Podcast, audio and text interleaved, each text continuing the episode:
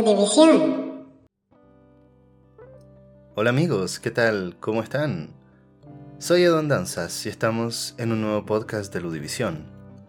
Vamos a estar revisando un, un juego que salió el año pasado eh, y que es nada menos que The Medium. Les comento en términos generales, ¿no? Eh, ¿Qué onda con este juego? Porque creo que eh, tiene, tiene sus particularidades respecto a la industria, ¿no?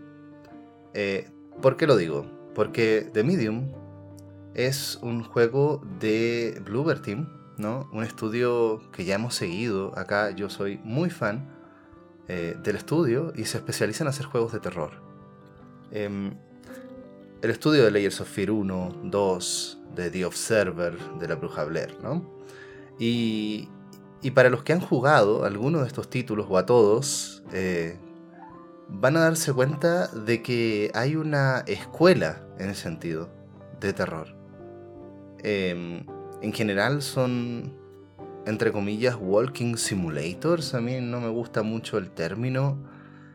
Parte siendo una cosa despectiva, eh, el término, pero después ya yo siento que se ha reivindicado, ¿no? Nosotros al menos, sobre todo con Luis, ¿no? En los podcasts que hemos hecho, hemos reivindicado mucho eh, los juegos de este género. Y justo me parece que aquí, sobre todo pensando en los Layers of Fear, ¿no? Uno de los juegos más eh, emblemáticos que tiene el estudio, realmente se explota mucho el potencial que tiene el Walking Simulator y el juego de terror. Cuando los Walking Simulators son juegos de terror, ¿no? Y esa era la escuela, básicamente. Eh, tienen ya cuatro juegos, y cuatro juegos bastante buenos, ¿no? Sobre todo los Layers of Fear. Y Observer, ¿no? Bruja Blair me parece un poquito más flojito, pero dentro de todo me parece una propuesta interesante. ¿va? Pero ¿qué pasa con The Medium? Aquí la cosa cambia, ¿no? Eh, en The Medium, eh, primero el estudio pasa a manos de Microsoft. El estudio se lo compra Microsoft. Es una de las muchas compras que ha hecho, digamos, los eh, grandes capitales de, de, Microsoft, junto con Activision Blizzard, entre ellos, ¿no? Pero y eh, en teoría este iba a ser el juego un poco exclusivo de estreno de la Xbox Series, ¿no? Entonces estábamos todos un poco expectantes para ver qué, iba a pasar ¿no? con este estudio, que ya tiene muchos seguidores, eh, y este giro. Em, Voy a comentar que yo lo jugué en PlayStation 5 porque eso fue lo más curioso de todo, aunque era un título exclusivo. Luego salió el port un año después, o sea, a principios de este año, si mal no recuerdo. El juego es del 2021. Fue uno de los primeros juegos eh, eh, exclusivos, si mal no recuerdo el primero, no estoy del todo seguro, para la Xbox Series, ¿no? Y resulta que un año después, oh, sorpresa, sale para PlayStation 5.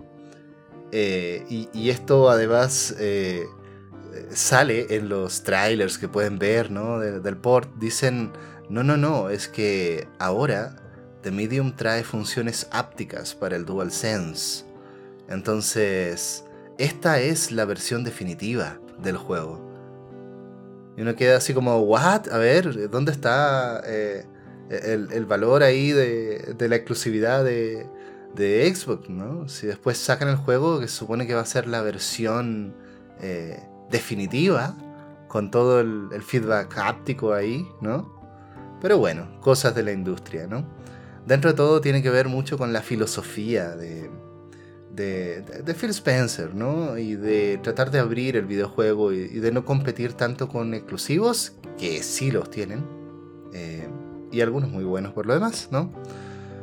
En todo caso, Vale, eh, ese es el tema. Y resulta que el juego ¿no? cambia, cambia su estilo, deja la escuela, por decirlo así, la escuela de Bluebird Team.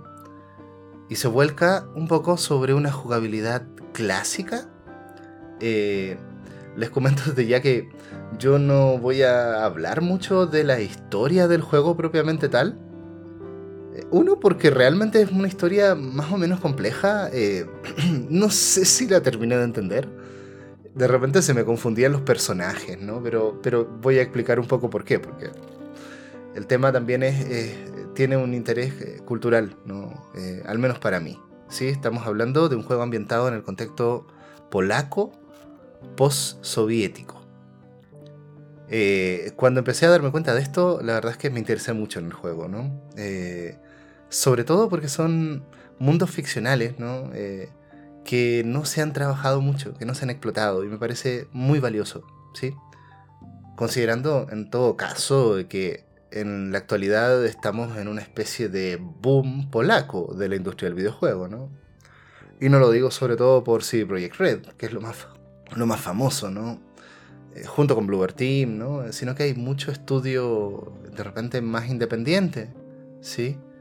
Em, jugué The Vanishing of Ethan Carter, que también creo que es un estudio polaco. Eh, el estudio de This War of Mine y de Frostbank, por ejemplo. Y así van saliendo, ¿no? Eh, se van a, van a ir descubriendo algunos, muchos juegos muy interesantes que en realidad están hechos por estudios polacos. Entonces, yo sigo pensando que estamos en un boom de juegos polacos. Eh, los que desarrollaron Deus Ex, creo. No, no estoy seguro de eso, pero, pero sí, hay mucho. Bueno, no me refiero a, a Eidos, ¿no? me refiero al, estudio desarrollador.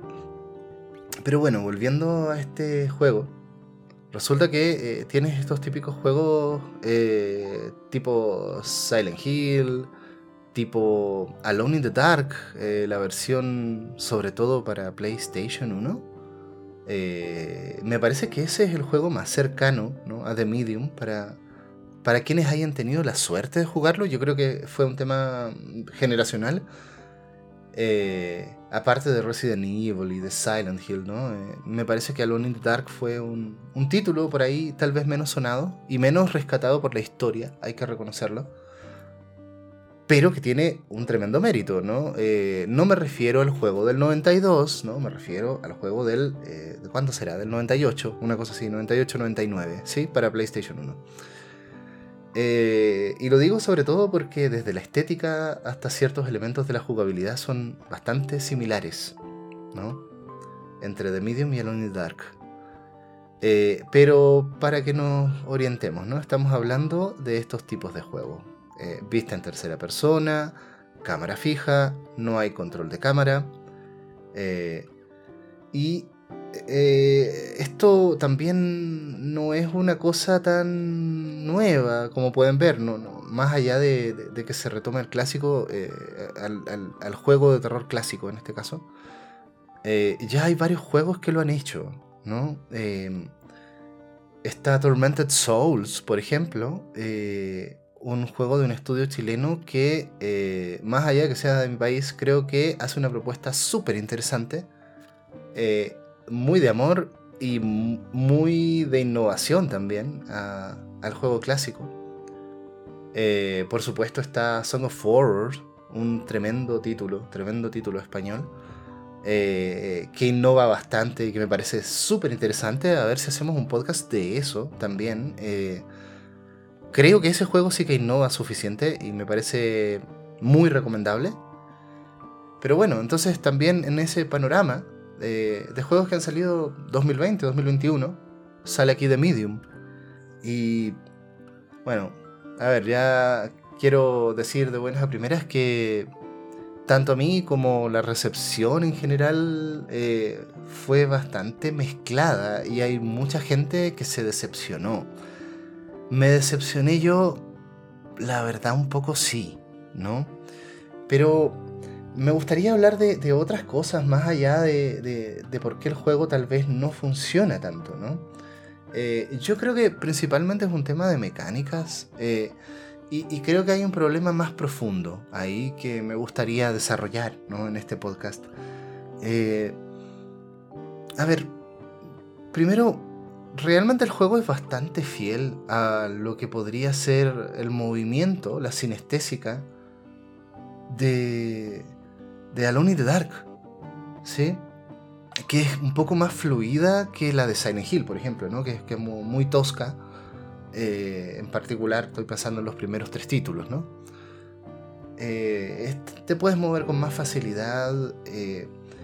y como dice también Psy Gaming, ahí vamos a dejar el video de referencia muy interesante sobre The Medium. No es un juego de terror, es un juego de suspenso y aventura a ver, eh, ciertamente, ¿no? Si tú vas a buscar un juego de terror, te vas a decepcionar, sí o sí. Y yo creo que eso ha sido gran parte de la decepción que ha ocurrido con este título, ¿no? Eh, eh, tienes que tomártelo como una aventura gráfica, ¿sí? O como un juego de aventura. Justo ahora estoy jugando Dreamfall Chapters, un juego que está aquí disponible en la PlayStation Plus Extra muy interesante en una línea de aventura gráfica como 2000 era. Eh, eh, y, va un poco en esta línea también de Medium, ¿no? Eh, hay que tomárselo como tal, y si te lo tomas como tal, digamos, no, no te decepcionas de que, a ver, el juego, jumpscares, pocos, ¿no? y, y, además, vibras extrañas, sí tiene. Eh, creo que la estética, eh, coincido también ¿no? con, muchas reseñas críticas que se han hecho, la estética es bastante interesante. ¿no? Eh, y el juego, por supuesto, tiene este, esta característica que se ha vuelto un poco gimmick de, de tener los dos mundos, ¿no? Como tú eres una medium, Marianne, nuestra protagonista, tú puedes estar al mismo tiempo en el mundo físico y en el mundo de los espíritus, ¿no? Y esto el juego te lo te lo muestra partiendo la pantalla. Eh, y tú tienes las dos versiones de Marianne, eh, la versión física y la versión espiritual, que son distintas. Y tienes que, eh, sobre todo, hacer puzzles entre los dos mundos, ¿no? En algunos casos tienes la capacidad de eh, tener una experiencia extracorpórea. Dejas tu cuerpo físico y puedes seguir avanzando solamente con tu cuerpo etérico, diríamos, ¿no? Eh, y así puedes abrir ciertas cosas. Esto es muy de abrir puertas, buscar ítems faltantes.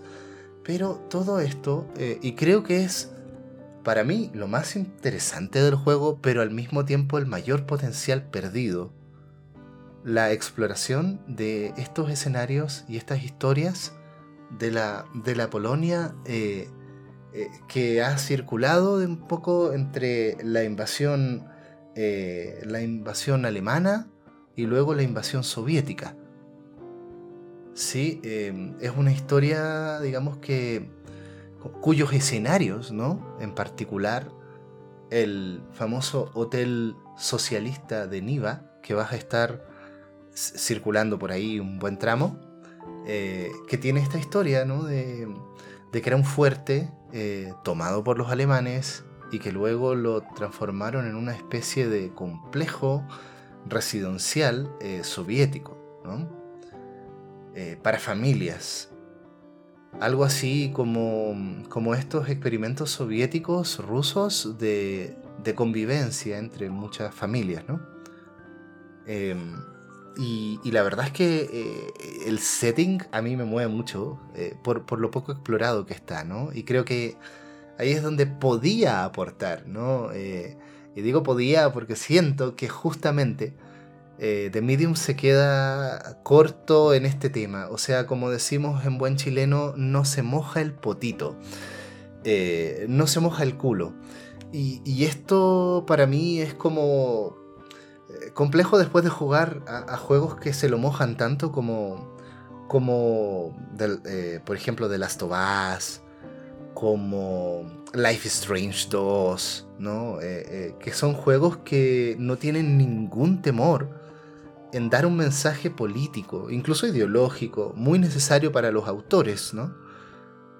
En este caso, creo que todo este tema quedó demasiado en el trasfondo eh, eh, eh, claro, igual hay un intento por plantear estos dramas vitales, ¿no? eh, y muy intimistas que se desarrollan, como en, como en toda buena historia de fantasmas, ¿no? Piensen, por ejemplo, en las historias de Fatal Frame, eh, o las propias historias de Silent Hill, ¿no? Estamos hablando de un género, esto de los fantasmas, ¿no? Que, que da pie a historias intimistas. Entonces, ¿cómo esas historias intimistas se conectan con un contexto sociopolítico? ¡Muah! Eso es material bueno, gente. Pero aquí yo creo que ese contexto sociopolítico está ahí, está, ¿no? La verdad siempre lo habitas, ¿sí? Pero eh, tal vez eh, se pasaron un poco de corrección política. Em, y creo que no se desarrolla tanto esa conexión. Ahí, ahí, se sugiere, más que nada, ¿no? Que, ok, por problemas de un régimen totalitario, eh, está la historia de, ciertas personas que estuvieron aquí, que son polacos, y que familias, y, que las familias fueron, digamos, sometidas a algo eh, muy, muy malo, porque a todo esto eso no hay que perder de vista. Los polacos en general odian a los soviéticos y a los rusos. Eh, entonces no vamos a encontrar juegos ni, productos culturales polacos que sean muy prorrusos, todo lo contrario, ¿no? Eh, y claro, aquí también pasa. El tema más que nada es que, eh, eh, claro, se queda más de manifiesto las, historias intimistas que se vale y está muy bien. de Marianne y un espíritu de una niña que se llama Tristeza. ¿Va? y que tú vas a ir develando un poco cuál es la relación entre las protagonistas. ¿Sí? Y que termina en ciertos momentos epifánicos muy interesantes en el juego, eso sí hay que plantearlo. El último tramo de la historia es bastante interesante. El final me pareció bueno, ¿no? Me dejó pensando, ahora que, que lo reviso en mi mente, digamos, digo, está bien, pero me pregunto si el viaje realmente eh, valió la pena. Yo siempre voy a decir que sí, ¿no? Eh, aunque el juego no me haya gustado tanto.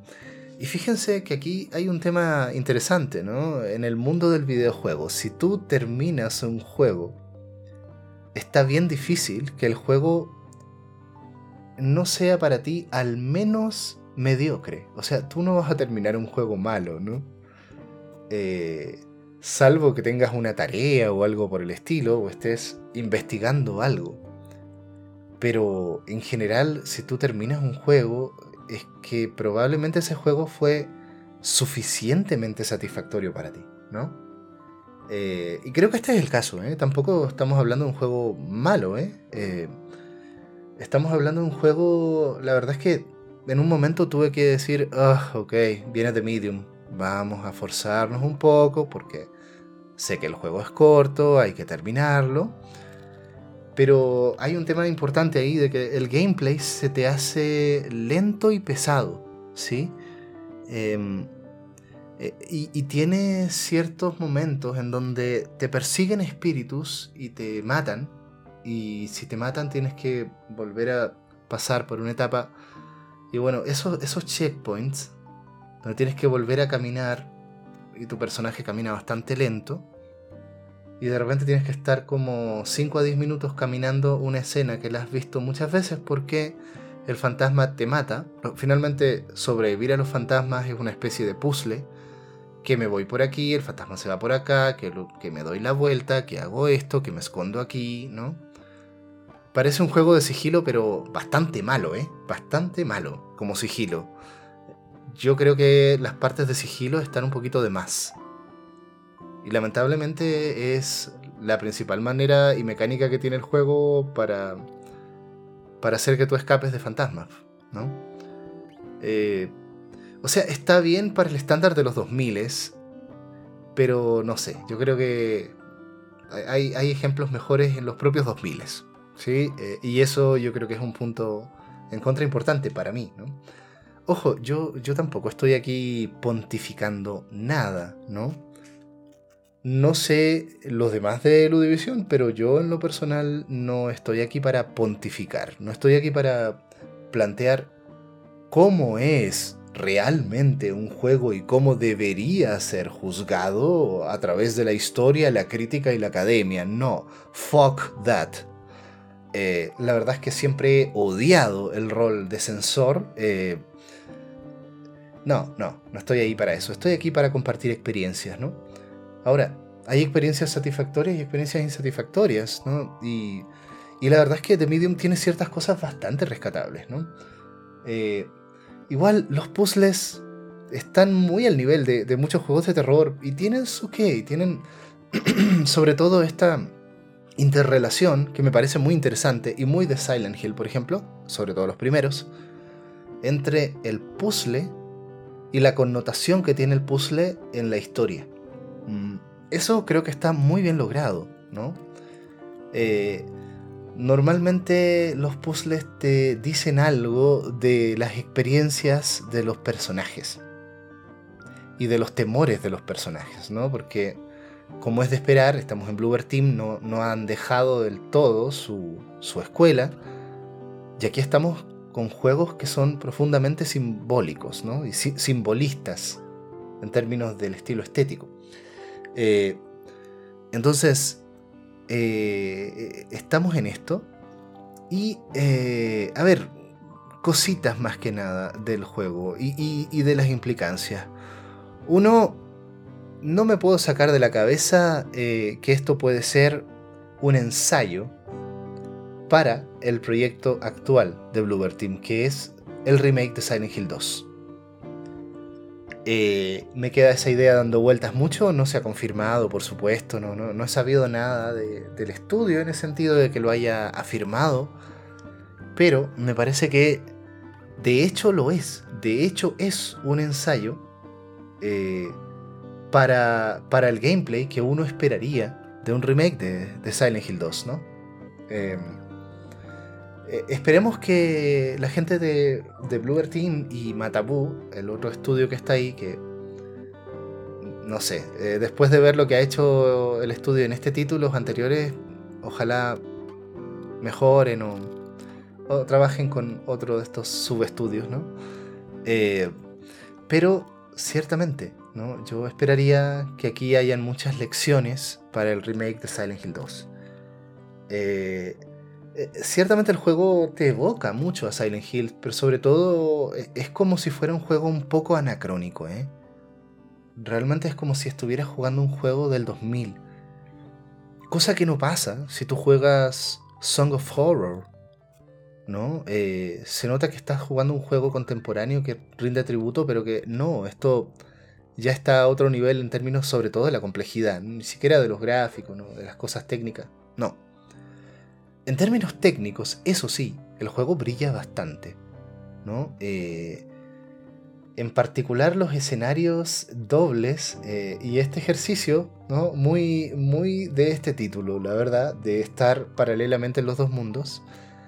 Y, la otra cosa que es súper trademark eh, son las cinemáticas en dos planos. cuando el juego te permite ver una cinemática en los dos planos. Y tú ves, ah, mira, en este plano no ves ningún fantasma, las cosas se mueven y vuelan. En este otro plano ves lo que realmente está pasando en términos de la interacción con los espíritus.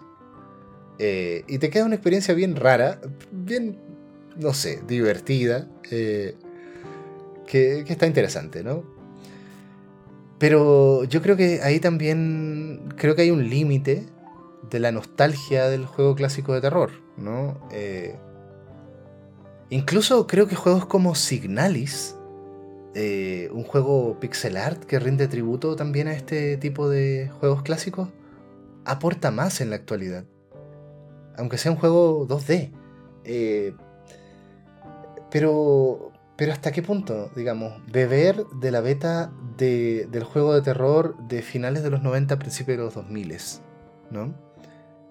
¿En qué medida realmente está avanzando la industria retomando esto? Yo creo que la gran pregunta ahí queda por responder en el remake de, del Silent Hill 2. ¿Sí?